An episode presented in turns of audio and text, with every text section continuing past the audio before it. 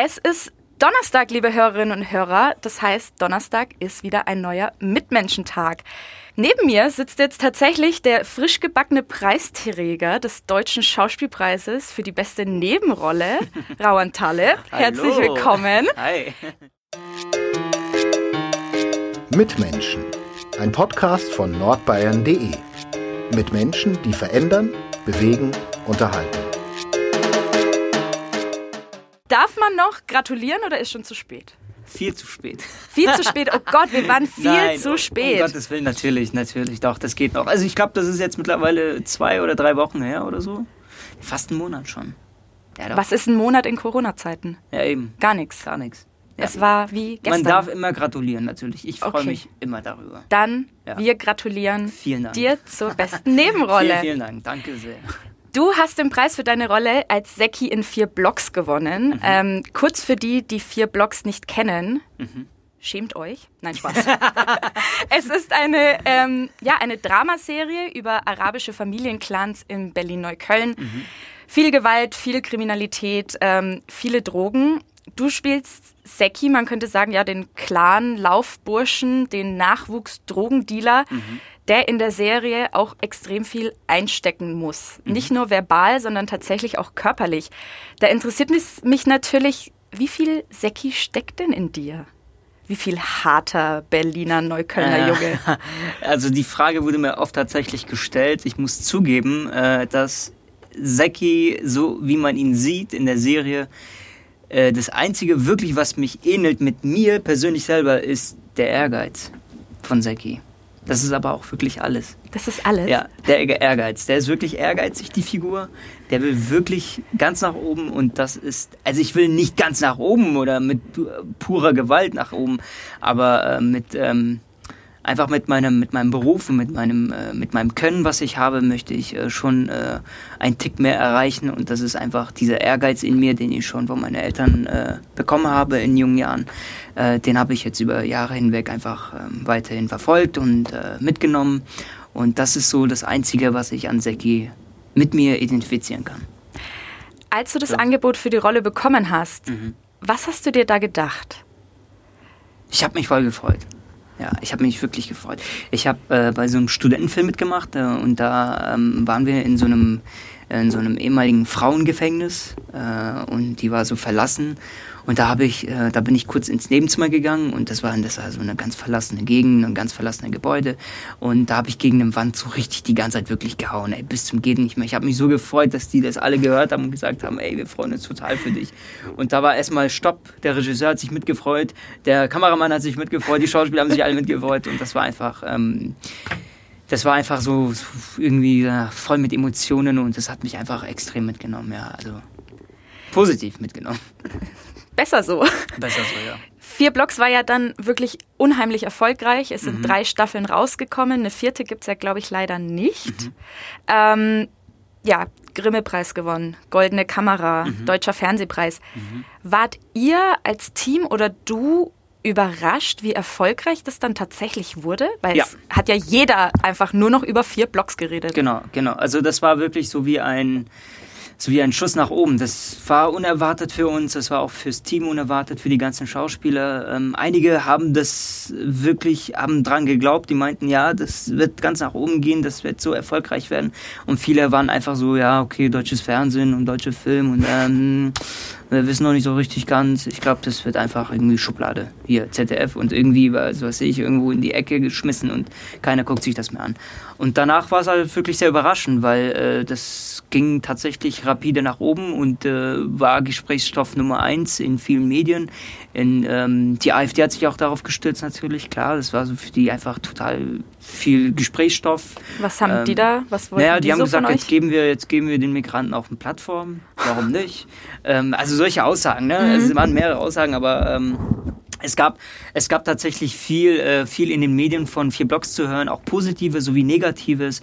Aber ich glaube, wir haben einfach ein, ein, eine Welt geschaffen mit vier Blogs, wo ähm, sowohl äh, pessimistische Menschen sich daraus ein Bild machen können, sowohl als auch äh, die, die optimistischen Menschen einen Blick in diese Welt der klaren Kriminalitäten oder in dieser Familienstrukturen eintauchen können. Und das war für uns einfach das Wichtigste, zu sehen, dass der Mensch äh, diese Strukturen sieht und das auch, ähm, dass das eigentlich eine Fiktion ist.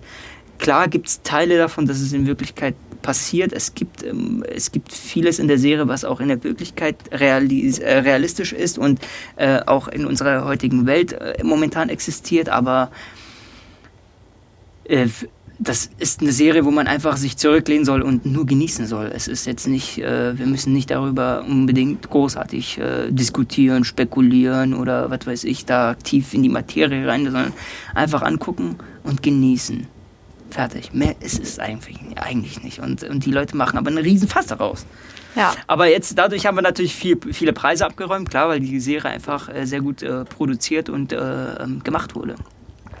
Auf jeden Fall. Ähm, ich habe sie auch wirklich super, super gerne gesehen mhm. und war dann auch traurig, als ich wusste, hey, das ist jetzt die letzte Folge. Das mhm. zögert man dann immer so ein bisschen raus und will mhm. sie tagelang nicht angucken, weil man weiß, hey, ähm, ist jetzt rum. Mhm. Ähm, die Hauptfigur, Toni Hamadi, mhm. Kida Ramadan, mhm. ähm, fantastische Rolle. Man denkt dann ja immer so ein bisschen, hey, der ist bestimmt in echt auch so, so krass. Dachten viele Leute, vielleicht wenn sie dich auf der Straße gesehen haben, dann auch so, dass du, dass du Säcki bist? Haben die dich dann auch manchmal so angesprochen, so, yo, was geht? Mhm. Weil sie halt dachten irgendwie, mhm. du bist im wahren Leben auch so? Ja, wir werden, also wir werden oft angesprochen, ich auch zumindest werde sehr oft angesprochen, auf der Straße immer noch äh, mit, mit dem Namen Säcki. ähm, das ist mittlerweile so, habe ich, also ich bin damit, ja, ich komme mittlerweile damit klar, es ist es ist nur wichtig zu verstehen, dass es ein Säcki gibt und das ist eine fiktive Figur und es gibt den Rauhand und das ist der normale Mensch, der einen Hund hat und der in den Wald geht und kom komplett der Gegenkontrast zu Säcki ist. Ähm, bei, bei Kida ist es natürlich auch so, ich denke schon, dass er oft angesprochen wird auf der Straße mit, mit, äh, mit Toni Hamadi und dass der gehuldigt wird und dass die Leute ihn total feiern und vor allem die Jugend. Und äh, er wahrscheinlich auch einige Anfragen bekommen hat von eigenen Jugendlichen auf der Straße, die gesagt haben, können wir für dich arbeiten? Also die können das wirklich nicht mehr differenzieren, sondern es wird einfach alles in einen Topf geworfen und er ist der Tony Hamadi. Ob er es will oder nicht, er bleibt, er ist, ist es. Er ist und bleibt der Tony Hamadi. Ähm, das, ist, das ist natürlich ein, ein Stück äh, Erfolg für ihn, auch für mich nehme ich an, äh, weil uns, weil die Leute wirklich das abgekauft haben, was wir da gespielt haben und das ist einfach eine Bestätigung nochmal, dass die Leute das total feiern. Ähm, aber aber ja, also wenn die uns auf der Straße sehen, sind die mich zumindest sehen, dann sind die wirklich alle ganz höflich, wollen Fotos und äh, klar gibt's Keiner will Drogen. Da, Nee, das tatsächlich nicht, aber es wurde mir auch schon mal angeboten. Also, tatsächlich? Ob ich auf der Straße verkaufen sollte, ja. Also es sind wirklich irre Geschichten auf der Straße. Ähm, es, gibt, es gibt auch viele, ich habe viel beobachtet, wenn ich zum Beispiel ähm, essen war, ja. dann haben viele auch versucht, heimlich aufzunehmen mit der Kamera, mit der Handykamera. Wie reagierst du dann da?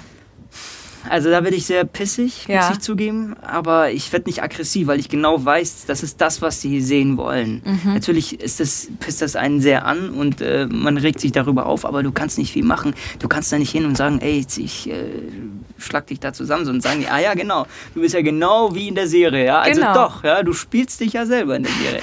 Also bin ich ja auch nicht. Ich gehe da nicht hin und schlag den zusammen, sondern ich gehe da ganz höflich und sage, wenn du ein Foto haben willst, dann können wir gerne ein Foto machen, ist kein Problem. Aber du musst jetzt nicht heimlich hier noch ein paar Videos irgendwie oder Aufnahmen machen von mir. Und dann sagen die, haben wir auch nicht gemacht, wir haben doch keine Fotos. Also das, ist, das ist ja offensichtlich. Also noch näher geht's ja nicht. Ne? Ja, das sind schon so Momente im Leben, die mich dann schon äh, ein bisschen ähm, stutzig machen. Ist durch den Erfolg von vier Blogs, mhm. wie soll ich sagen, musstest du dein Privatleben einschränken? Oder gab es so Situationen, wo du dir dachtest, so, boah, jetzt wirklich im Rampenlicht zu stehen oder dass mich die Leute auf der Straße erkennen, das, das nervt? Das war ein bisschen überraschend für mich. Ich habe nicht mit diesem gigantischen Erfolg äh, gerechnet. Ich habe gedacht, das wird ein äh, bisschen was sein und die Leute werden mich auf der Straße kennen oder auf dem roten Teppich, wie ich ja gang und gebe, immer wieder Autogramme vergebe. Das war ja, so, ist ja normal so, vielleicht vom Tatort gesehen oder irgendwie andere Filme.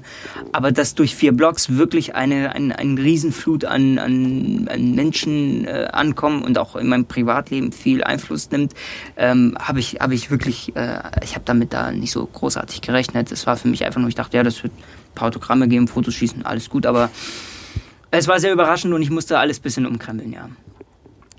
Du hast es gerade schon gesagt, Tatort. Du mhm. warst in den letzten Jahren auch echt sehr viel im TV zu sehen. Hast mehrmals im Tatort gespielt, mhm. bei Notruf Hafenkante, mhm. Der Kriminalist, aber eben auch auf der Kinoleinwand. Und ich war letztes Jahr im November oder Dezember im Kinofilm Nur eine Frau. Da muss man auch mal ganz kurz noch die Geschichte erzählen. Der Film basiert nämlich auf der, ja, muss man wirklich sagen, tragischen Geschichte der Berlinerin Hatun Sürücü. Sie war eine Deutschkurdin, ist in Berlin geboren. Sie wurde mit 20 Jahren, äh, mit 16 Jahren zwangsverheiratet. Sie rebellierte, legte ihr Kopftuch ab, bekam einen Sohn, den sie dann auch alleine großzog und hat ein, ja, westliches Leben geführt. Mhm. Das allerdings zu großen, großen Problemen mit ihrer Familie geführt hat, die nämlich ihren Lebensweg und ihre Entscheidungen total ablehnten. Ja, am Ende, das war glaube ich 2005, verlor sie ihr Leben an einer Bushaltestelle in Tempelhof, als ihr Bruder sie mit drei Schüssen in den Kopf tötete. Im Film spielst du diesen Bruder Nuri. Mhm. Wie, wie war das für dich, jetzt so eine krasse Rolle zu spielen, wenn man weiß, dass es wirklich so passiert? Dass diese Frau sterben musste durch ihren eigenen Bruder?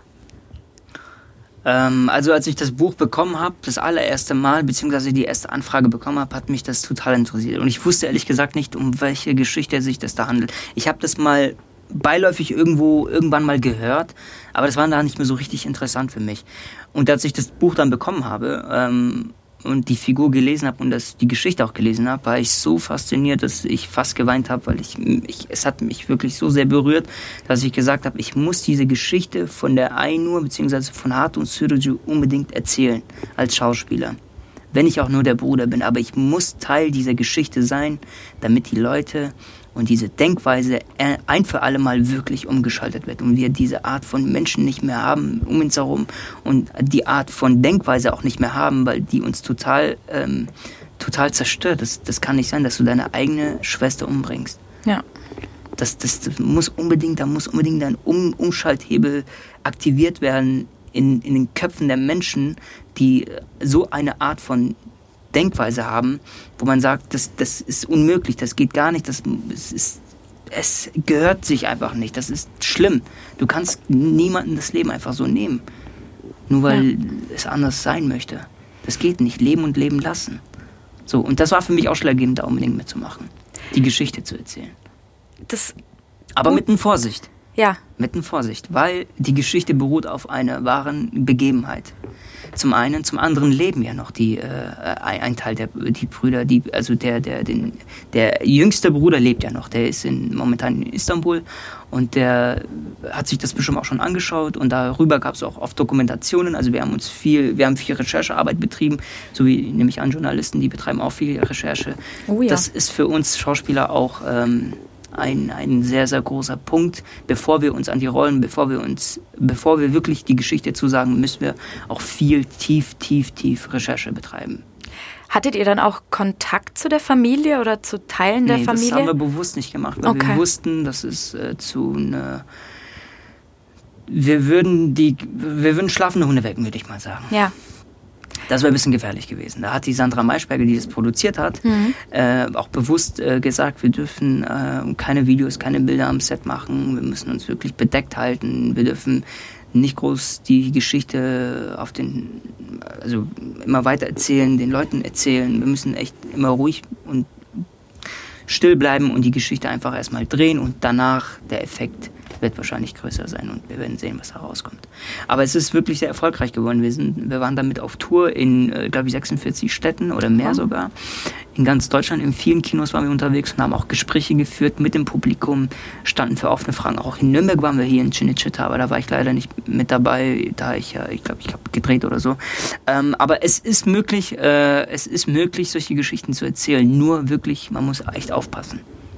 Muss das echt aufpassen. Ich. Das ist, äh, ist, und viel Respekt haben vor so einer Geschichte.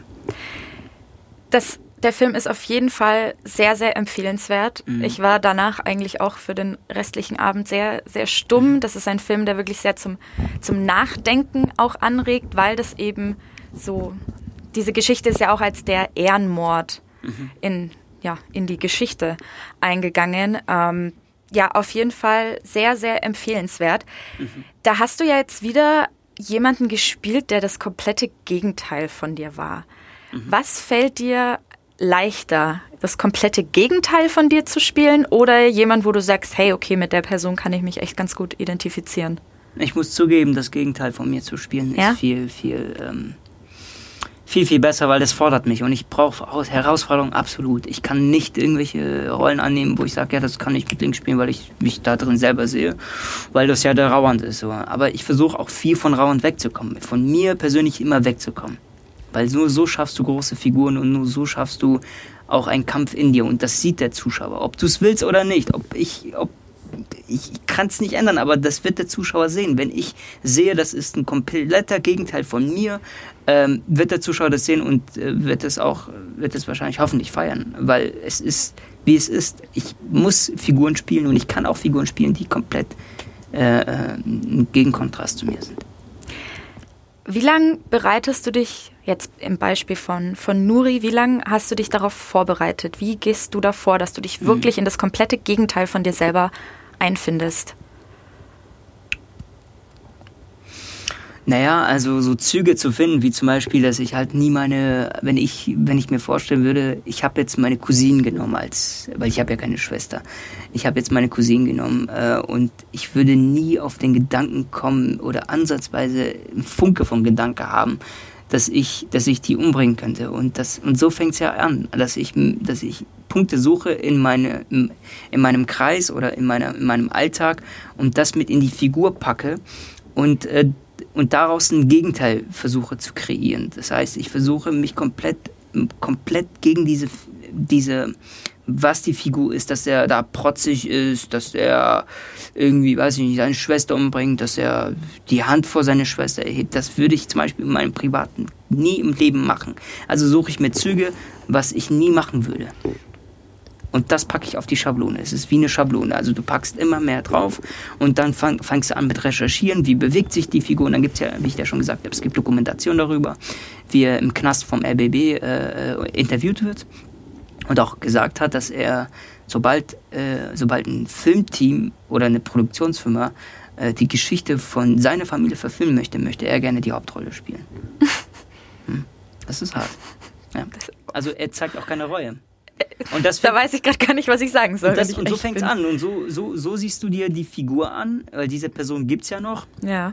Ähm, äh, und dann siehst du die Züge, wie bewegt er sich, wie spricht er, was für Denkweise hat er. Dann nimmst du das, weil es ja, es ist ja keine fiktive Person. Die Person existiert noch und die, ähm, und diese Geschichte hat es gegeben. Also äh, tust du dich in dem Sinne schon ein bisschen schwerer, muss ich zugeben, aber es ist spannender viel, viel interessanter und viel spannender. Weil es ja keine Fiktion ist, sondern du musst diese Person versuchen abzubilden.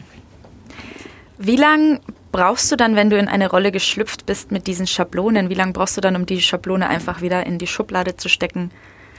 Schublade zu, dass du die dann wirklich wieder ablegst, die Figur? Ja, schnell. Ja? Ja, ja. Ich, hab, ich bin mittlerweile trainiert. Am Anfang habe ich das schon irgendwie wochenlang noch mitgenommen und die Geschichte auch und die und und auch überlegt, habe ich das richtig gemacht, waren die Szenen gut, ähm, habe ich die Geschichte gut erzählt, kommt es dem Zuschauer gut rüber? Und jetzt mache ich mir mittlerweile keine Gedanken mehr darüber, sondern ich mache einfach.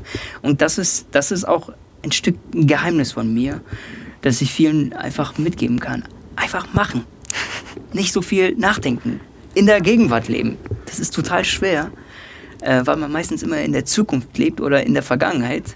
Ähm, einfach machen. Und das, ähm, das ist natürlich am Anfang total schwer, aber es ist möglich. Und, und eben solche Figuren, äh, äh also ich kann am Anfangs war ich, habe ich die Figur noch ein bisschen mitgenommen, aber mittlerweile tue ich mich bei, zum Beispiel bei Seki habe ich das auch während der Produktionszeit immer versucht auch abzulegen, ging aber schwer. Deswegen habe ich das so ein bisschen in meinen Alltag mitgenommen, wenn ich ein bisschen was gegessen habe oder mich über irgendwas aufgeregt habe, da kam so ein bisschen der Seki raus.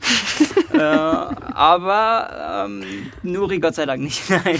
Sehr gut. Ähm, äh, von allem nicht, natürlich nicht. Also ich kann mich total gut, äh, ähm, ich kann total gut differenzieren, ich kann mich total von den Figuren äh, abkoppeln Rollen. Äh, also ich nehme die nicht mit, aber es sind natürlich ganz. Also die Figuren brauchen absolut lange Vorbereitungszeiten, bevor du die wirklich so tief und gut spielst. Das dauert. Das ich behaupte nicht, dass ich die gut spiele, aber ich behaupte, dass ich oder nicht behaupte, aber ich kann von mir aus sagen, dass es, ähm, dass ich schon eine Tiefe dafür brauche und das ist die Figuren sind tief, damit du die verstehst. Damit Ja. die Zuschauer wirklich die, die Figuren auch und die Geschichten verstehen. Was mir von, Ja. von Seki und von Nuri tatsächlich hängen geblieben ist, ähm, wir haben einen ziemlich langen Gang. Vielleicht kannst du mir später nochmal zeigen. Du bist immer so extrem energisch gelaufen. Die Art, wie du gelaufen bist, so Schulter nach hinten und wirklich, da hat man schon gemerkt, boah, der ist richtig pissig jetzt. Der ist richtig aggro, so wie er läuft. Wie du mit, ähm, wie du da mit Seki, wie er da diesen, diesen Rap-Song gesagt habt. Das war, glaube ich, erste Staffel. Ähm, Genau, ja. gesagt, Rap-Song gerappt habt. Ähm, wie du gelaufen bist durch, durch den Park oder auch als du ähm, in Nur eine Frau zu der Geburtstagsfeier gekommen bist von deiner Schwester und dann abgedampft bist.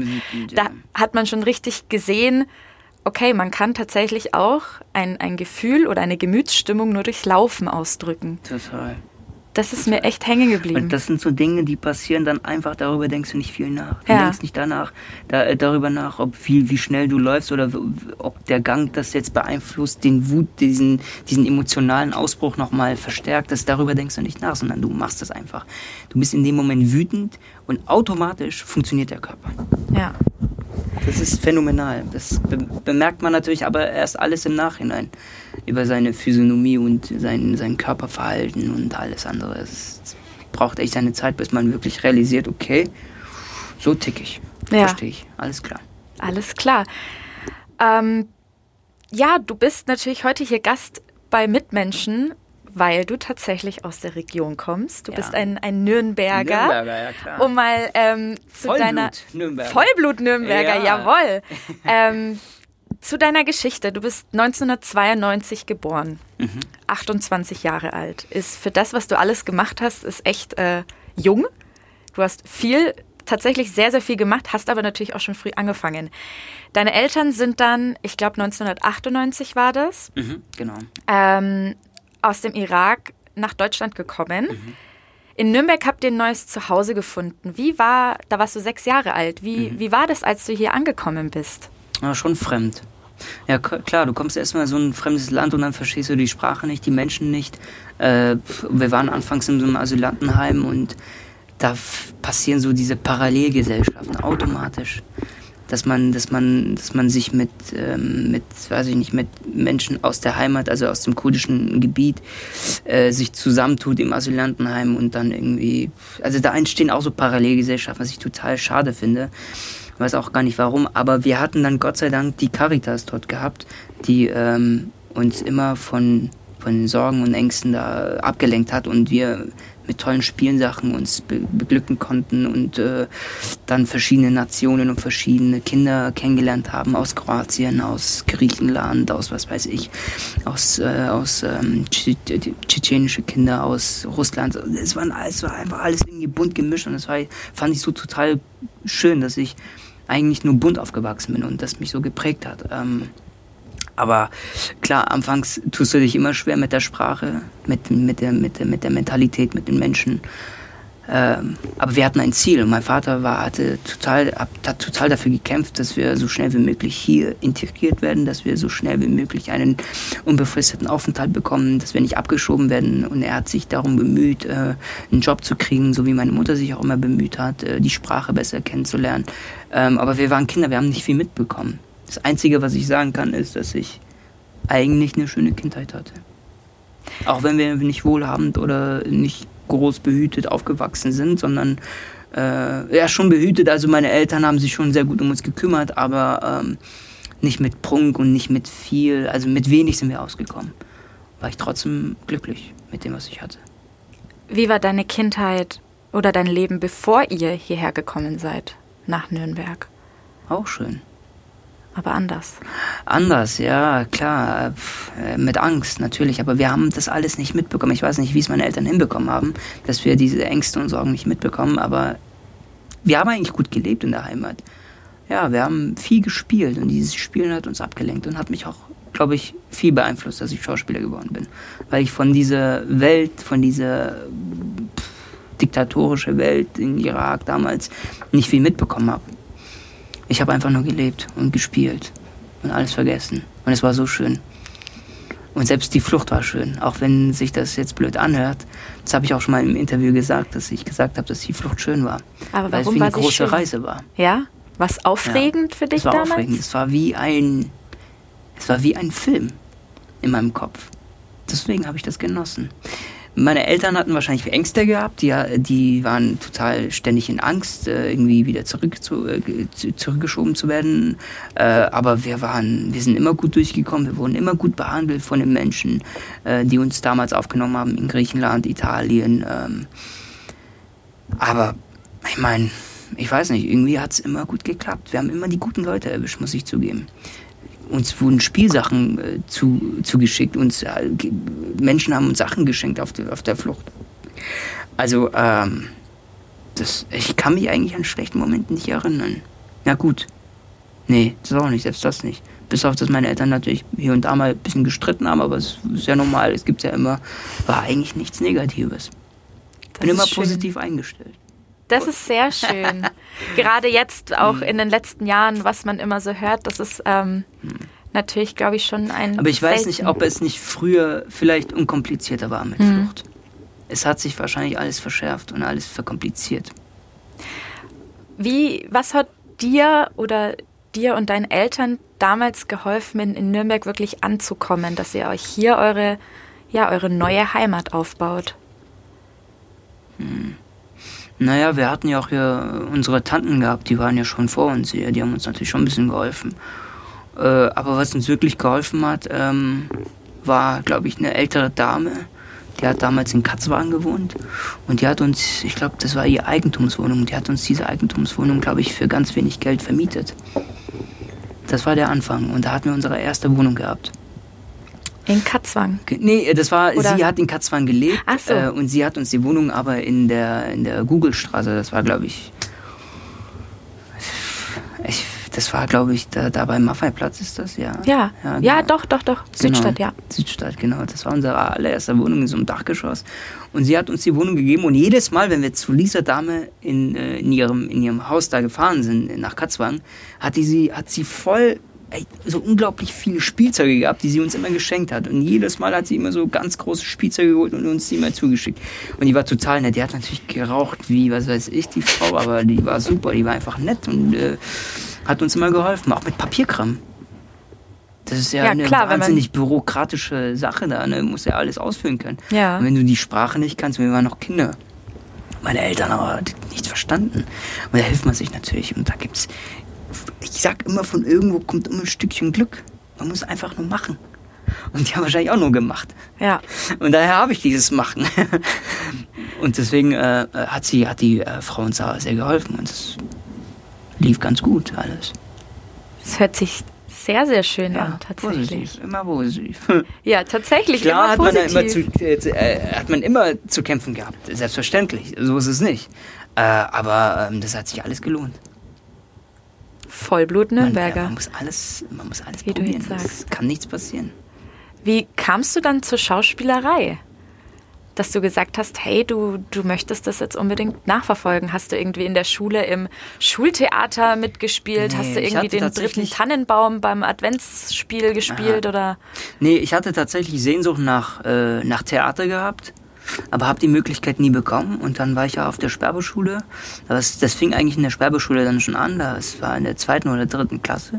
Da hat sich eine Zirkusfamilie an die Schule irgendwie gewendet, dass sie mhm. mit den Schülern so einen Workshop machen und das dann auch äh, dann präsentieren in so einem riesen Zelt, in so einem Zirkuszelt und äh, und das war, da habe ich da sofort mitgemacht und dann war ich immer der, der hochgetragen und hochgeschleudert wurde.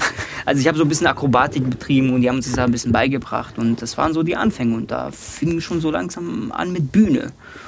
Und das hat mich immer mehr beeinflusst und dann hatte ich auch noch als Kind immer so Actionfiguren gehabt und die habe ich mal miteinander gespielt, habe Szenen gebaut, habe da Licht gebaut, habe hier und da, also alles sehr klein, ne? also ja. Miniaturen, so Geschichten. Und, äh, und das hat mich alles mitgenommen und natürlich auch die ganzen Karate Kid, diese ganzen Filme und ähm, was weiß ich, da waren so viele Sachen im Fernsehen zu sehen, die einfach so viel Einfluss äh, eingenommen haben in mir, dass ich gesagt habe, ich muss Schauspieler werden, es geht nicht anders, Freunde. Was haben dann deine Eltern dazu gesagt? Die waren natürlich Anfang dagegen. Selbstverständlich. Brotlose Kunst, Junge. Hör mir auf damit. Das bringt doch nichts. Wie willst du denn deine Familie ernähren? Aber ich, also ich bin unglaublich glücklich. Es ist, es läuft so gut, äh, dass ich mich gar nicht beklagen kann. Gott sei Dank. Ich bin immer dankbar darüber. Ähm, und es wird von Jahr zu Jahr immer mehr und immer besser, muss ich zugeben. Es gibt immer so eine Steigerung. Habe ich jetzt mittlerweile beobachtet. Seit fünf Jahren gibt es immer eine Steigerung. Es fällt Gott sei Dank irgendwie nie ab. Äh, und das sehen meine Eltern. Und jetzt protzen die damit bei den äh, Verwandten. Also, ja, unser jetzt Sohn. bist du der Vorbildsohn, genau, ne? Genau, jetzt bin ja. ich, äh, jetzt, äh, bin ich aber davor äh, nicht so viel Mut zugesprochen, ne? Äh, liebe Eltern. Sie wären ja auch keine Eltern, wird es nicht so laufen, oder? Aber ich muss zugeben, ich bin glücklich darüber. Ja? Und auch das Negative zum Positiven gemacht. Ich bin glücklich darüber, dass sie dagegen waren. Weil dann konntest du es ihnen zeigen. Ja, genau wären sie da, dafür, äh, wäre es ja einfach. Und ich gesagt, ja, okay, die sind ja eh dafür, auch wenn es scheitert, dann scheitert es. Aber dann, weißt du, wenn, wenn du dir denkst, so, okay, du darfst auf keinen Fall scheitern, weil sonst wirst du dich enttäuschen. Und dann musst du dir was anhören. Und darauf habe ich einfach keinen Bock gehabt. Deswegen war ich einfach nur straight out, so jetzt mit dem Kopf durch die Wand, wir ziehen es voll durch, ab nach Berlin und äh, in einem WG-Zimmer und alles auf eine Karte gesetzt und äh, mit meiner Agentur gemeinsam Castings durchforstet, Anfragen und zum Casting gegangen und irgendwann kam halt das mit vier Blocks und dann ging es rapide nach oben. Du hast ja auch schon vor vier Blocks tatsächlich viel gemacht und hast mhm. Preise gewonnen. Aber wie, wie, wie fängt man an, wenn man Schauspieler werden möchte? Mhm. Die Eltern sagen, sag mal, spinnst du eigentlich? Mach mal was Gescheites. Mhm. Wie, wie fängt man an? Weil das wollen ja tatsächlich auch heute wahrscheinlich noch super viele Kinder, Jugendliche, junge Erwachsene werden. Mhm. Und ich stelle mir das ein bisschen überfordernd vor. Also was ich sagen kann, ist mittlerweile ist es ja ganz einfach geworden. Wir haben TikTok, wir haben irgendwie Instagram, wir haben die ganzen Platt sozialen Netzwerke, die, äh, die uns viel Möglichkeit geben. Ähm, was, was vielleicht, also was ich damals gemacht habe, ich habe einen besten Freund gehabt, äh, der Reim, der, mit dem habe ich das gemeinsam gemacht. Wir haben uns damals eine Kamera gekauft für 500 Euro äh, sind damit auf die Straße gegangen und haben unser allererstes Video gemacht. Und das war unser allererster Kurzfilm, den wir gemacht haben, den wir eingereicht haben beim Jugendfilmfestival in Nürnberg. Äh, und da haben wir unseren ersten Preis gewonnen. Und dann ging es weiter zum Bayerischen Jugendfilmfestival. Da haben wir auch einen Preis gewonnen mit dem Kurzfilm. Also eine wirklich simple Geschichte, ohne viel Schnickschnack. Und wir haben uns das alles selber beigebracht. Was ich sagen kann, ist, wenn du wirklich was willst, dann musst du dir das selber beibringen dann musst du schauen, es gibt Tutorials, es gibt mittlerweile so viele Möglichkeiten, es gibt sich, es gibt TikTok, es gibt äh, Instagram, da, da, kannst du so viele kleine Kurzvideos machen und dich schon so ein bisschen auf, äh, irgendwie aufwärmen und dich darauf vorbereiten. Ähm, für mich war es einfach nur wichtig, dass dieser Ehrgeiz da ist. Wenn du wirklich was willst, dann gibt es Wege dafür. Dann musst du versuchen, im Netz Leute zu finden, die dich vielleicht anfangs ein bisschen coachen, dir helfen. Äh, du musst viele Bücher lesen, du musst viele Geschichten lesen, du musst wissen, was Schauspiel ist. Du musst dir jemanden zum Vorbild machen. Ich hatte auch ein Vorbild. Und ich habe den immer noch. Wer Und ist es? Robert De Niro. Robert De Niro. Ja. Das wäre jetzt auch meine nächste Frage ja, gewesen. Habe ich, hab ich mir auf meinem Handy. Aufgeschrieben, Idol, Fragezeichen. Oh, es ist tatsächlich ja. sein Handy-Hintergrund. das ist mein absoluter Idol. Und den mach, du musst dir jemanden zum Idol einfach machen, die ganze Zeit vor Augen haben. Seine Filme anschauen, nicht ihn kopieren. Inspirieren. Ja. Inspirieren lassen. Das ist das Wichtigste. Kopieren ist einfach. Aber das inspirieren stimmt. lassen. Und, das, und, und so kommst du zum Schauspiel. Du musst ja diese Punkte einfach nur irgendwie zusammenfügen und wenn der Wille da ist, dann wirst du einen Weg finden, so wie ich einen Weg gefunden habe. Ich habe jetzt hier gerade mal in meinen Notizen geschaut. Ähm, ihr habt den Franken-Fernsehen Kurzfilmpreis 2011 genau. gewonnen. Mhm. Bester Kurzfilm unter fünf Minuten. Jeder Kanacke gegen jeden Kanacken zwei. Genau, da haben wir um was provoziert. Da? Naja, einfach ein Kanacke, der sich äh, Kanacke, der einen Kanacken ausraubt. das war's. Das ist die Geschichte. Ja, die, also der versucht da ein Auto zu klauen. Also wir haben sehr viel Klischee natürlich bedient, bewusst, weil, mhm. also auf eine witzige, humorvolle Art und Weise, weil er immer gesagt hat, ja, aber die Polen oder die Kanaken klauen doch mal Autos. Und, äh, und dann haben wir natürlich so einen provozierenden äh, Titel da versucht zu kreieren und haben gesagt, ja, machen wir es einfach richtig dumm und plump und viel ohne Inhalt. Wir sagen einfach jeder Kanake gegen jeden Kanaken. Das heißt, ich sag so, ein Kanake kommt, klaut ein Auto und kommt der andere und klaut auch ein Auto. Also, weißt du, die beklauen sich gegenseitig selber. Und so gewinnt man Preise. Und so gewinnt man ein paar Preise, genau. äh, und das, es geht tatsächlich, wenn man einfach mit einem gewissen Humor das Ganze kriegt. Das ist jetzt auch nichts Tolles geworden. Das ist jetzt einfach, das war unser allererster Schritt. Wir haben eine Kamera, wie, wie, wie, gesagt, wir haben eine Kamera besorgt, wir sind auf die Straße gegangen. Mein Freund hatte da sein, äh, sein Auto gehabt und dann haben wir das gefilmt und überlegt, was machen wir improvisatorisch. Und so hat sich das einfach ergeben. Und wir wollten auch schon YouTube-Channels machen, ja, so viele Sachen. Aber das ist schon der Weg. Wenn du schon solche Gedanken hast, dann weißt du, dass du irgendwann mal mehr zum Schauspiel äh, tendieren möchtest. Du möchtest viel mehr im Medienbereich arbeiten. Und dann über, vielleicht ist ja auch Schauspiel nichts für einen, aber, aber da entdeckst du einfach für dich so deine ersten Schritte. Hattest du dann auch mal eine Phase oder so Momente, wo du dir dachtest, boah, Schauspiel doch nichts für mich, läuft irgendwie nicht? Mhm. Ähm, oder war das für dich von vornherein schon immer klar, das mache ich, egal was kommt? Ja. Ja, ich habe eher doch, das war, also es hat in mir wirklich sehr geschlummert. Ich habe, als ich, als ich in meiner Pubertät war, habe ich sehr viel mit mir zu kämpfen gehabt, weil ich nicht wusste, was ich mache. Weil ich ständig in Zukunft und in Zukunftsangst und in diese paranoiden Gedanken, so was will ich werden, was ist, wenn ich meine Eltern enttäusche, was ist, wenn ich dann nicht mehr gutes Geld habe und ich hoffe nicht, dass ich dann irgendwie vom Sozialstaat leben will oder dass ich da abrutsche oder so viele Gedanken, mit denen man immer kämpft. Und das sind immer diese Gedanken Zukunft und Vergangenheit, Zukunft und Vergangenheit, aber nie in der Gegenwart leben. Und äh, tatsächlich war es dann so, dass ich äh, einfach, ähm, dass ich gemerkt habe, dass das Schauspiel natürlich schon das ist, was ich will aber ich einfach keinen Zugang finde. Ich wusste nicht, wo ich anfange. Und ich glaube, dass diese Frage brennt bei vielen einfach auf der Zunge. Wo fange ich an? Ich, ich habe damals auch nicht wirklich definiert, wie fange ich an, wo fange ich an. Ähm, ich habe eine Schauspielschule gefunden hier in Nürnberg. Ich habe mich natürlich auf die Suche gemacht. Ich habe eine Schauspielschule gegoogelt und da habe ich eine gefunden in München, die Otto Falkenberg. Dann habe ich hier eine gefunden in Nürnberg und habe ich gesagt, okay, super, Nürnberg, da bewerbe ich mich. Und das war eine private Schauspielschule. Die wahrscheinlich Geld gekostet die hat? Die Geld gekostet hat, aber BAföG gefördert war. Also ah, okay. teils BAföG gefördert war. Schul-BAföG, das muss man auch nicht zurückzahlen. Es gibt ja zwei Sorten von BAföG. Und die haben mich dann, äh, die haben mich dann zu, zu der Aufnahmeprüfung eingeladen und äh, waren überzeugt und haben gesagt, okay, da schlummert was in dir, das, das ist ein bisschen Feuer, aber wir müssen noch ein bisschen an dir arbeiten. Und äh, da habe ich ja eben die dreijährige Ausbildung gemacht und habe dann für mich gemerkt, ich konnte mich total ausleben in, die, in dieser Ausbildung. Ich konnte viel lernen. Ich habe viel mitgenommen von verschiedenen Dozenten, die auch Gastdozenten waren, die eingeladen worden sind und ich so viel mitgenommen habe und äh, jetzt entschieden habe, einfach, okay, jetzt bin ich fertig mit der Ausbildung und ab nach Berlin. Weil du musst, du musst, und das ist meine Überzeugung, du musst raus aus Nürnberg. Es ist nicht böse gemeint. Nicht böse gemeint, aber um etwas zu erreichen im Bereich Film und Fernsehen, musst du raus aus äh, aus Nürnberg. Das ist leider meine, es ist meine Überzeugung. Und ich bin, ich habe das selber erlebt. Ähm, auch wenn es nur für eine kurze Zeit ist. Ich bin ja wieder zurückgekommen. Obwohl ich nicht mit den Gedanken gerechnet habe, dass ich überhaupt zurückkomme. Ja? Aber ich habe einfach Nürnberg zu sehr vermisst. Oh. Das ging einfach nicht. Ging nicht ja, anders. ging nicht anders. Ich, ging nicht anders. Nee, ich, ich bin hier aufgewachsen. Ich kann, ich kann einfach, äh, ich, ich liebe diese Stadt. Es ist tatsächlich, glaube ich, der, ähm, der Bumerang-Effekt, weil gut, ich meine, ich habe in Ansbach studiert, das sind 40 Kilometer, ich habe es nicht weit geschafft, aber auch viele Freunde von mir haben, sind ganz weit raus, weil sie gesagt haben, boah, Nürnberg, langweilig, kein Bock mehr auf Nürnberg. Und jetzt kommt jeder wieder zurück, ja. weil jeder sagt, hey, Nürnberg ist voll ja. schön, ja, das hier lebt sich voll gut. Ja, genau, das ist die Ruhe, die man braucht. Ich habe das auch gemerkt, in Berlin ist einfach so viel los.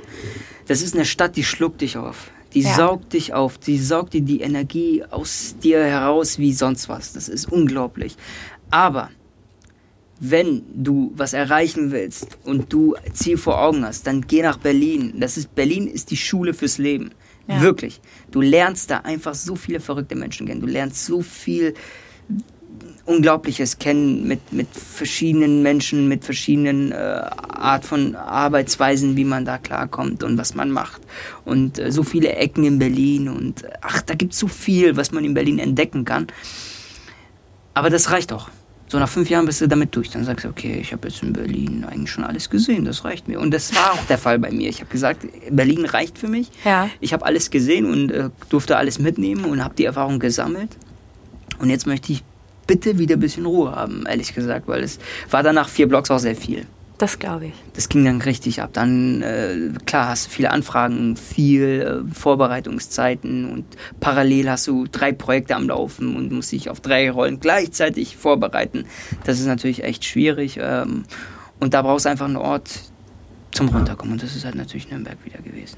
Wohnen deine Eltern auch noch hier? Nee, die sind tatsächlich ausgezogen äh, nach Köln. Die haben davor, äh, als ich nach Berlin äh, gezogen bin, sind die wieder zurück in die Heimat geflogen, haben es dort wieder versucht, aber das war einfach, es war nichts für die. Das ist schon, äh, ja, es, es, war schwierig dort für sie dann wieder Anschluss zu finden. Ähm, klar, es ist Heimat, aber die wollten, die wollten auch meinen, meinen, meinen kleinen Bruder fördern und das haben die einfach, hier haben die einfach viel mehr Förderungspotenzial gesehen äh, und äh, sind dann nach Köln, weil wir schon mal in Neuss gelebt haben. Ah, okay. Zwei Jahre haben wir in Neuss gewohnt. Äh, ist in der Nähe von Düsseldorf. Ähm, und deswegen hat ihnen dort die Gegend total gefallen und äh, sind wieder, ja, leben jetzt in Köln. Und, aber mir taugt einfach Köln nicht. Es ist schön dort zu sein, aber es ist auch gut. ja.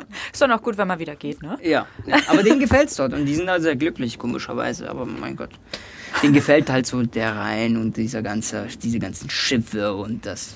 Ja, hatten wir jetzt natürlich auf der Pegnitz nicht, ne? Deswegen. Nee. Ja. nee, aber dafür haben wir die Burg, die ist schöner finde ich. Tatsächlich. Ja, vor allem in Weihnachtszeit, ne? Das ist sehr kuschelig und sehr. Das finde ich halt toll an Nürnberg. Das ja, hat das noch stimmt. so ein bisschen diesen ähm, mittelalterlichen Flair und das geht einfach nicht weg. Und diese schöne Wolke, die da durch Nürnberg schwebt, äh, tot, Hammer. Ich liebe Nürnberg. Du warst ja auch gerade ganz angetan von unserer Dachterrasse. Mhm. Ne? Da hatten wir auch einen super Burgblick. Total schön. Ja, da haben wir echt toll die Burg gesehen. Ziemlich ja, Christkindlesmarkt fällt dir aus. Trink mal einen Glühwein oben auf der Dachterrasse. Können wir machen. Wenn du das nächste Mal wieder da bist. Unbedingt. Komm, gibt's Glühwein und Lebkuchen. Machen wir halt unseren eigenen Christkindlesmarkt. Oder? Mach mal. Ja. Komm, ein bisschen machen. Spaß muss man haben, wenn in dieser machen. spaßlosen Zeit. Ja. Ganz ehrlich. Finde ich auch, ja. Ähm, nee, ihr habt echt eine schöne Terrasse, die ist riesig. Ja. Äh, ich, ich, weiß nicht, ob ihr da habt ihr schon mal gegrillt da oben? Nee, also nicht seitdem ich da bin. Okay. Da gab es jetzt mal so ein paar Get-togethers, nenne nenn ich es mhm. jetzt mal. Mhm. Ich darf jetzt natürlich auch nicht so viel verraten, mhm. was hier so intern abgeht, weißt du, das ist ganz, ganz Geil. privat ja. so. Ja. Ähm, ja, doch, aber es ist auf jeden Fall ein sehr, ein sehr beliebter Meetingplatz, mhm. vor allem im Sommer. Ähm, glaube ich. Du hast es gerade schon gesagt, Berlin ist, Berlin ist viel. Berlin ist, ich stelle mir so ein Schauspielerleben in Berlin vor, ja, coole Partys, ab und an mal schicke Preisverleihungen, äh, Blitzlichtgewitter. Wenn du das nicht bist, was was machst du denn privat so? Wie bist du so als, als privater Mensch? Ich meine, jetzt, wir hängen hier gerade so in unseren Bürostühlen mhm. drin und unterhalten ganz cool, uns. Ganz lässig. Ganz cool, ganz lässig. Ähm, so, ja. was, du hast gesagt, du hast einen Hund. Ich habe einen Hund, ja. Ich habe äh, ich hab auch einen Wald. Nein, ich habe keinen Wald. Aber ich habe einen Hund, mit dem ich dann äh, immer in den Wald gehe und groß spaziere und äh, einfach äh, abschalte, versuche abzuschalten. Bist du spießig im Privatleben? Ein bisschen, ja. Ja. Muss ich zugeben. Es hat sich aber so entwickelt. Ich wollte gar nicht spießig werden. Scheiße. Ja, es ist richtig scheiße, ich weiß. Ähm, es hat sich, nee, ich bin nicht spießig, um Gottes Willen. Ich bin einfach ganz normal. Ich genieße es. Ich liebe die Natur. Ich, wir reisen auch oft äh, runter Richtung äh, hier, ähm, äh, Königssee, dort die Ecke äh, und gucken uns da schöne Berge an und wandern auch und versuchen da alles mitzunehmen, was, was abgeht hier in Bayern. In Bayern. Ja. Im schönen Bayern. Im schönen Bayern, ja. Und, und äh, Nürnberg ist auch sehr, sehr schön, hat total schöne Ecken. Wir, wir gehen oft wandern, wir gehen oft in den Wald und äh, schalten einfach ab es ist halt schwierig, weil, weißt du, die Leute denken nicht, dass, ein, dass der Beruf des Schauspielers auch 24-Stunden-Job ist. Das, äh, du wirst mir das nicht glauben. Du sagst ja, wie, du liest doch nur deinen Text und dann schaltest du ab. nee, ist es nicht. Das Ding ist, ich habe ständig meinen Terminkalender auf dem Handy. Ja. Und jedes Mal ploppt da was Neues auf oder meine Agentin äh, hat eine neue Anfrage und schickt mir das dann rüber. Ja, wie von uns halt, ne? Genau. Und jedes oh. Mal, jedes Mal genau, musst du immer auf Trab sein. Du, musst, du bist auch manchmal um 22 Uhr kriegst du noch eine Mail von irgendeinem, so äh, weiß ich nicht, äh, äh, von der Produktionsassistentin, die sagt, ja, wir haben eine neue Drehbuchänderung, äh, hier sind dann die neuen Fassungen. Und dann musst du dich damit erstmal äh, auseinandersetzen. Und dann rattert dein Kopf schon wieder, okay, was sind denn für neues Ding? Da guckst du natürlich unbewusst rein. So, hinzu kommt ja noch äh, die sozialen Medien. Das ist mittlerweile auch äh, ein Stück Beruf geworden Beruf des Schauspielers geworden, der seine Follower und seine Fans auch immer irgendwie immer aktuell halten soll. Das So. stimmt. Das ist wirklich ein 24-Stunden-Beruf eigentlich. So, und du schaltest nicht ab. Und manchmal muss ich einfach mein Handy ausmachen und ab in den Wald und komplett nicht über irgendwas nachzudenken, sondern einfach mit dem Hund Blödsinn zu machen. Aber gut, dass du das noch kannst. Ja. Das können ja manche auch gar nicht mehr. Ja. Einfach mal das Handy ausmachen. Das können nicht. Die, die sind ständig unter Strom. Das ist Ja. traurig, weil irgendwann äh, hast du vielleicht einen Burnout oder so. Hoffe ich nicht, aber Ja, irgendwann aber leidest du einfach unter, weiß ich nicht, irgendwelche psychischen Erkrankungen. Weil du einfach nicht abschalten kannst. Und das muss man lernen, abschalten. Das stimmt. Von allem auch mal wirklich abschalten. Ist schwierig. Du hast vorhin ganz am Anfang gesagt, ähm, das Einzige, was dich mit Seki verbindet, ist der Ehrgeiz. Mhm. Auf welchen Anruf von welcher Person wartest du noch, dass die sagt, Rauan, pass auf, Hauptrolle geht an dich?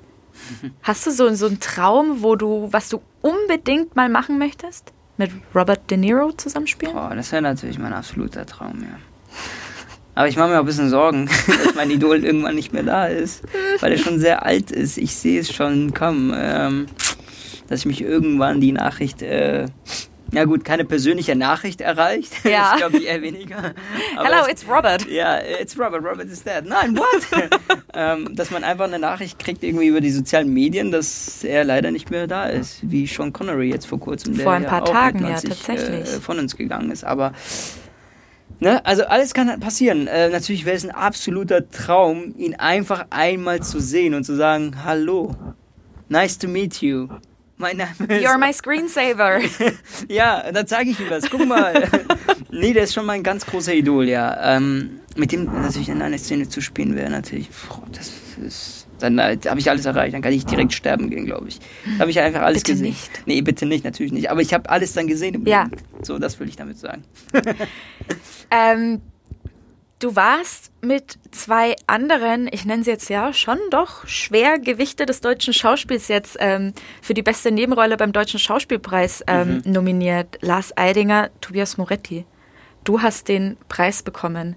Du bist dann, das war auch so eine Corona-Veranstaltung ähm, im September. Das war tatsächlich die allererste Veranstaltung, große Veranstaltung, kulturelle, große Veranstaltung, Oh. die, äh, die äh, stattgefunden hat ähm, in, in, ähm, mit, mit vielen Corona-Maßnahmen, also mit viel Vorsicht und Maske und Hygiene und Geschichten. Ah, okay. Wir hatten auch äh, dort vor Ort dann immer Leute gehabt, die extern nur Corona irgendwie Beauftragte waren, um, um uns da zu kontrollieren, dass wir uns ja nicht umarmen. Weil so wie wenn man sich kennt als Schauspieler umarmt man sich. Man sagt nicht mehr nur mal Hallo. Ja, klar. Sondern man umarmt sich, hi, wie geht's dir? Und ähm, Küsschen hier, Küsschen da und schon hast du ein paar, ja, ein paar Infektionen vielleicht einfach verbreitet, ohne dass du es gemerkt hast. Also es kann schnell passieren. Das stimmt. Ähm, du hast dann tatsächlich den Preis bekommen, bist dann auf die Bühne und warst super emotional. Total. Du hast äh, mit deiner Faust aufs, auf, aufs Pult geschlagen, Ja, du hast geblutet. Ja, ja, hier war das. Hast Hab du eine Narbe? Narbe? Ja, ich glaube, nee, sieht man leider nicht. Sie ist ein bisschen rot gewesen, oder war das hier? Nee, sieht man tatsächlich Nee, nicht. okay. Hm, ja, toll, das nächste Nee, Mal. ist bitte. schon, ja, das nächste Mal hebe ich es für euch auf. Doch, es ist eine Narbe, tatsächlich. Echt? Zeig mal. Das ist hier die Narbe, schau mal. Oh, krass. Wirklich. Ein lebenslanges Andenken. Ja. Ähm, du, hast, du hast geblutet, du hast geschrien, du hast geweint. Mhm.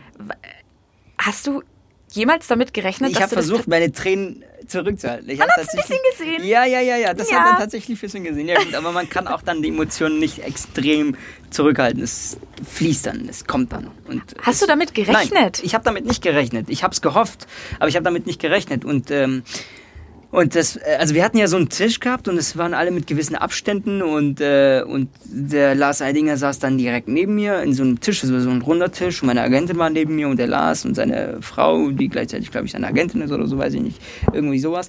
Äh, die saßen alle an einem Tisch und ähm, und dann habe ich mich total gefreut. Dann bin ich erstmal vom Stuhl gefallen. Wirklich, ich bin tatsächlich vom Stuhl. Ich bin so runtergekippt. Ich, wollte erstmal den Boden, also ich weiß nicht, wenn du die Füße vom Boden verlierst. Ja. So hat sich das angefühlt. Ähm, meine Agentin, die hat so laut geschrien, dass sie echt glaube ich, der Trommelfell fast geplatzt ist, weil die hat auch nicht geglaubt. Äh, für sie auch ein Riesenerfolg. Klar, die hat, das ist, ich bin der erste Klient von ihr, der einen Preis gewonnen hat. Also die Agentur hat natürlich auch viel dazu geleistet, dass ich da hingekommen bin, wo ich jetzt bin. Ja, und dann habe ich den Lars umarmt und dann war ich da schon erstmal, boah, was geht ab, was möchte ich, also ich verstehe nicht, muss ich irgendwas sagen? Habe ich, hab ich meinen Zettel dabei und dann ähm, äh, hatten habe irgendwelche Gedanken einfach in mir rumgeschlummert, dass ich gedacht habe, nee, das ist ein Albtraum oder ich glaube es einfach nicht. Und dann bin ich natürlich auf die Bühne gelaufen äh, und da habe ich einfach losgelegt. Ich habe es einfach nicht geglaubt. Ich habe gedacht, na, was, du bist jetzt hier auf der Bühne. Und ich habe mir wirklich sehr viel Zeit genommen, komischerweise. Es waren neun Minuten. Ja, es waren neun und Minuten. Keiner hat neun Minuten gesprochen. Ich und keiner hat das Mikro irgendwie, das fährt doch auch bei manchen Veranstaltungen dann immer so ja, runter. Ja, ja. Als, als, Zeichen, so kommt ich glaube, ich hätte es einfach gehalten. Ich hätte nicht mehr runterlassen. Ich will noch was sagen, ich bin noch nicht zu Ende. Nein, aber ähm, es, es, lief, es lief unerwartet alles. Und ich war schon vorbereitet. Ich hatte einen Zettel vorbereitet mit Leuten, denen ich unbedingt danken denken muss. Deine Eltern hattest du fast vergessen? Meine Eltern hatte ich fast vergessen. Ja, oh weia, die wären richtig stinkig gewesen. Ja, die, naja, gut, ja, ja, naja, ja, ja, nee. ja, ja, ein bisschen, ein bisschen. ähm, aber, aber ich bin, ich, ich habe versucht, wirklich nach, nach diesem Zettel zu gehen und wirklich alles äh, abzuarbeiten. Jeden Danke zu sagen, der damit ähm, äh, beteiligt war an dem Erfolg und äh, das habe ich hingebekommen, Gott sei Dank. Ich habe echt irgendwie alle erwähnt. Ich habe fast niemanden vergessen. Fast niemanden, glaube ich. So Dankesreden sind ja auch manchmal ein bisschen monoton. So, ich danke meiner ja, Mama, sehr meinem seriös, Papa. Ne, ja, gedacht. so immer so ein bisschen so, pff, ja, okay, ja. nächster. Das war wirklich. Aber man muss ehrlich sein. Man hat dir das so abgenommen. Oder? Also allein, dass das? du dich. ja. ja. Also es war wirklich, ähm, ich habe mir das Video tatsächlich mehrfach angeschaut, mhm. weil es einfach total gute Laune macht, mhm. dich da so zu sehen, wie du eigentlich, Ach, man kann schon sagen, ein bisschen überfordert bist ja, mit der Situation. Ja, war ja total auch eine Überforderung. Und auf, auf, auf den Tisch haust und dann irgendwie ein paar Sekunden später checkst, oh, oh, ich blute. Ähm, oh, ja, ich blute. Ja, Weiter, wen habe ich vergessen? Genau, geht auf total ähm, natürliche Reaktionen, die dann entstanden sind in dem Moment. Und du, du warst total durch den Wind und da freut man sich natürlich total mit. Wo steht der Preis denn jetzt? Hat der einen Ehrenplatz, einen Altar? Nee, ich habe keinen Ehrenplatz, ich habe den einfach zu Hause. Wo steht er? Im Bücherregal? Der steht, wo steht denn der? Ich habe kein Bücherregal. Also keinen keinen richtigen Bücherregal. Es ist ein Akten- und Bücherregal, ein Mix. ähm, der steht auf, auf so eine, ähm, ich weiß ja, so eine Kommode, glaube ich, ist das. Oder? Ja. So eine Kommode ja? steht da, genau. Der steht auf jeden Fall zu Hause. Okay, sehr gut. Also du hast sicher. ihn noch. Ich, ich habe ihn noch. Ich habe den noch nicht verkauft. Sehr gut. Wäre der viel wert? Ja, weil mir, ja, haben mir schon Leute gesagt, ist der viel wert? Das ist ja echtes Gold. Das sah so aus. Ich habe gesagt, nee, nee, nee. Das ist einfach eine Anerkennung, Leute. Das, das kann man doch nicht verkaufen. Das kannst du doch nicht verkaufen. Ja, nee, um Gottes Willen. Geld. Den Oscar kannst du auch nicht verkaufen, glaube ich. Das Den will doch auch keiner verkaufen. Ja, das hoffe ich. Oder? Ich glaube nicht, nee. Nee, das Naja, wenn es bei dir mal soweit ist, da rede ich, äh, rufe ich dich nochmal an und frage genau, dich nochmal. Wenn ich da rangehe. wow, sorry, nein, Star. Nein, nein, nein. Natürlich werde ich immer rangehen. Ich werde immer bodenständig bleiben. Ich werde immer der Alte bleiben. Ich glaube, ich werde mich da nicht viel verändern. Das bringt auch nichts. Menschen sein. Auf Mensch Augenhöhe. Ist doch das Wichtigste. Ja, das stimmt. Oder? Du hast dann ja natürlich auch, du hast es gerade schon gesagt, neun Minuten eine Rede gehalten. Da hast du gesagt, du ziehst jetzt nicht die Flüchtlingsschiene, ich bin Deutscher. Wie sehr nervt dich dieses ständige Reduzieren auf die Nationalität? Ich habe mir natürlich auch super viele Interviews durchgelesen und dann stand mal der gebürtige Iraker, der Iraker, der Deutsche mit irakischem Background. So, ja. Wie, wie unnötig findest du das? Ich glaube, dass es einfach momentan in vielen Köpfen so schlummert, dass die Leute denken, dass Flüchtlinge jetzt momentan einfach eine Gefahr für uns sind, weil die so viel, weil so viele von denen hier sind und äh, uns, keine Ahnung, Arbeitsplätze oder irgendwas wegnehmen oder weiß was ich, irgendwelche Gedanken haben, mit vom Sozialstaat zu leben und äh, irgendwelche Zuschüsse noch vom Staat zu kriegen, weil sie gerade angekommen sind oder sowas. Äh, und und jetzt versuchen natürlich die Medien, oder zumindest mit denen ich ja in einigen Interviews geführt habe, versuchen diese Flüchtlingsschiene, diese Flüchtlingsperson, der mal ein ehemaliger Flüchtling war, nach Deutschland gekommen ist und was erreicht hat und damit ein wahrscheinlich ein Vorbild oder äh, jemanden zeigen möchten, dass es funktionieren kann, dass Leute aus anderen Ländern, wenn sie nach Deutschland kommen, zu was bringen können, wenn sie es nur können oder wollen. Und das ist ein guter Aufhänger für viele, weil sie können vielleicht viele sich einfach damit identifizieren und auch, weil es einfach ein politisch aktuelles Thema ist. es bleibt immer ein aktuelles Thema, Thema Flucht.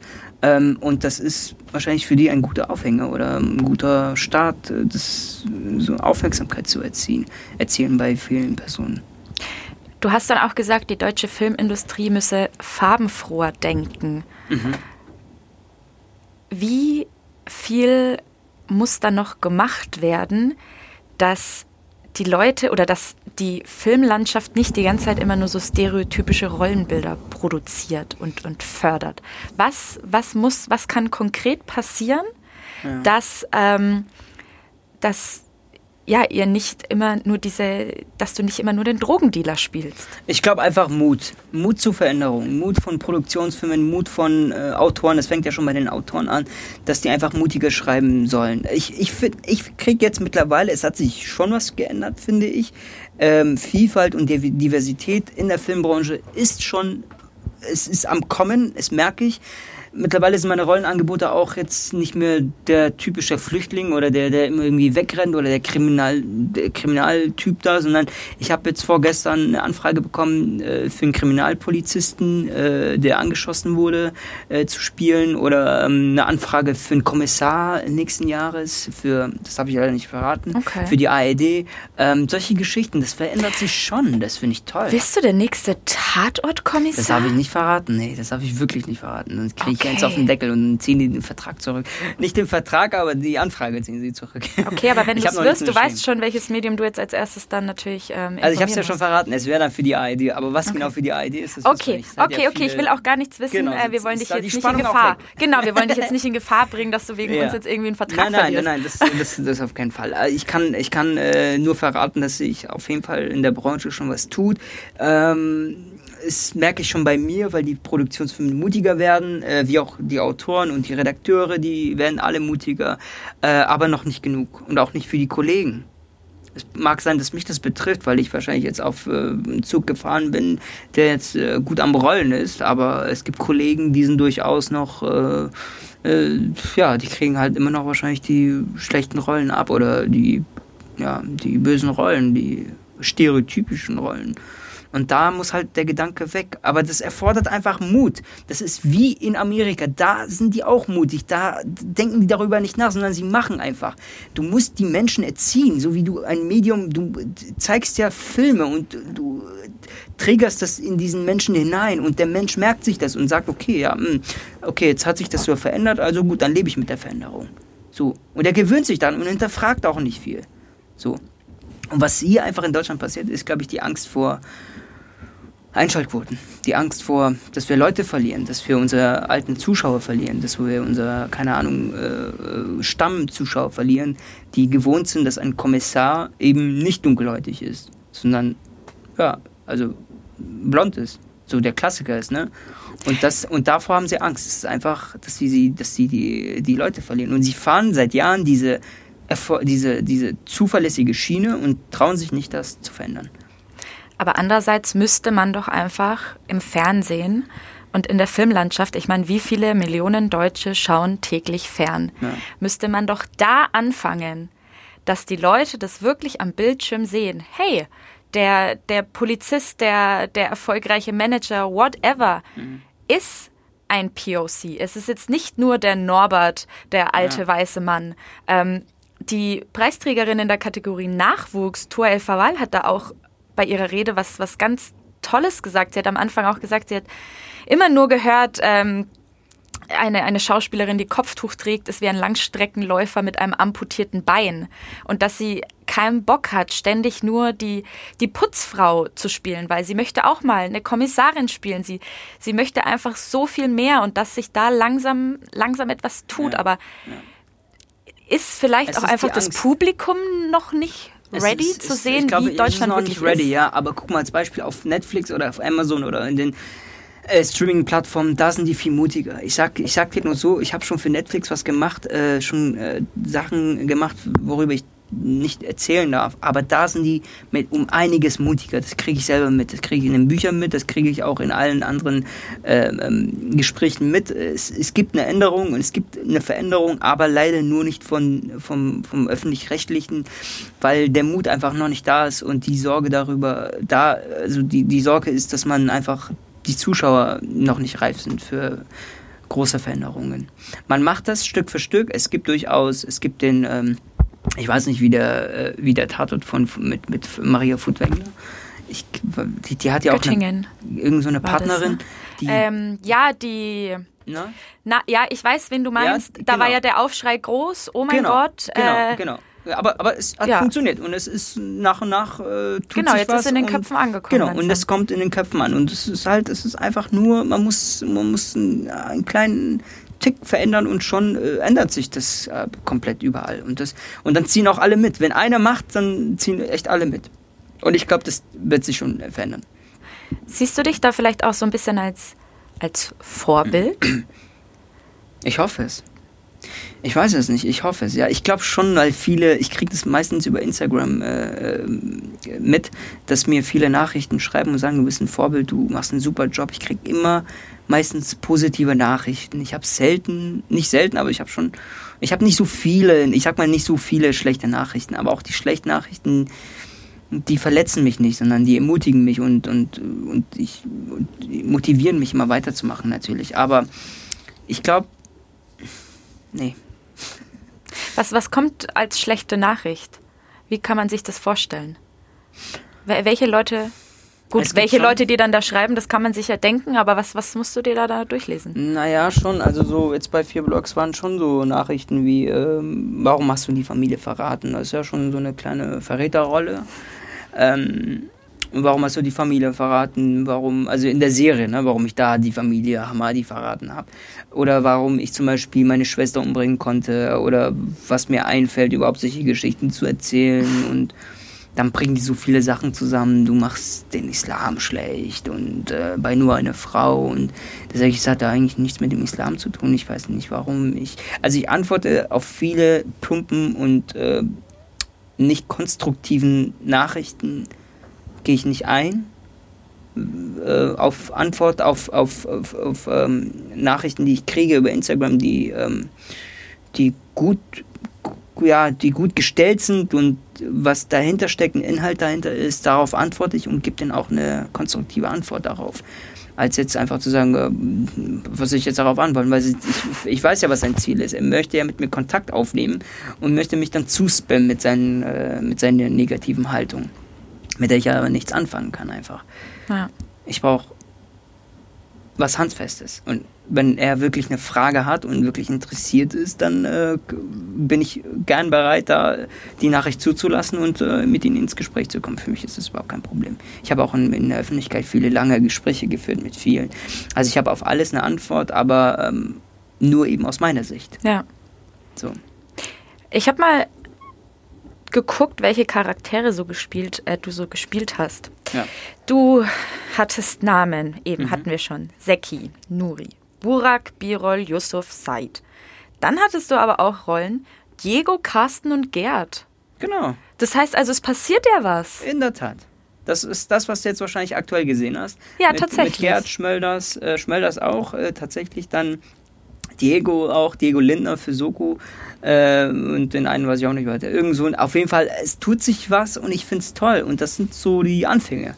Das sind so die Anfänge. Und dann sind das natürlich auch so Rollen, die dich herausfordern. Sagst du, okay, jetzt musst du diese Rollen so gut spielen, äh, weil du ja schon so die ganze Zeit beklagt hast, ja, mh, deutsche Rollenkrieger, nee, aber dann musst du die Rollen so gut deutsch, also so gut spielen, dass du wenig Züge von dir hast, die dich irgendwie, die, wo, bist, du- wo du ein bisschen so den, ja, den leichten Akzent dann wieder raus hast. Das muss komplett dann weg sein. Du musst versuchen, einfach so die Figur zu spielen, wie du sie verstehst. Mit Hochdeutsch, mit der Sprache, mit, mit der Haltung, ähm, mit der Sprachmelodie. Das sind so Fakten, das sind so ganz minimale Details, aber die viel ausmachen und die dich mehr oder weniger wegbringen vom, vom, von, von deiner Person.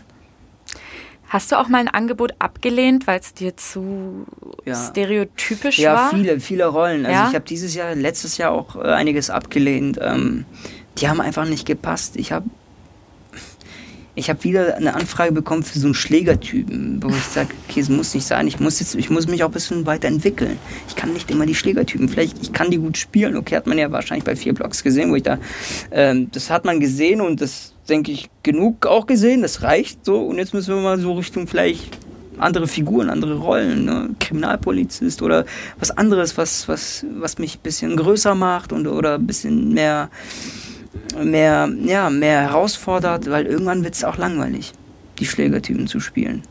Dann ist es keine Kunst mehr, dann ist es einfach nur Geld verdienen und das will ich nicht. Ja, du hast ja schon angekündigt, auf was wir uns nächstes Jahr ja. in der ARD freuen können. Ich hoffe es. Also ist noch nicht unterschrieben, aber ich hoffe es. Wenn es durchgeht, dann, äh, dann kommen wahrscheinlich so ein paar Kriminalgeschichten, also so oh. Kriminalpolizistgeschichten. okay.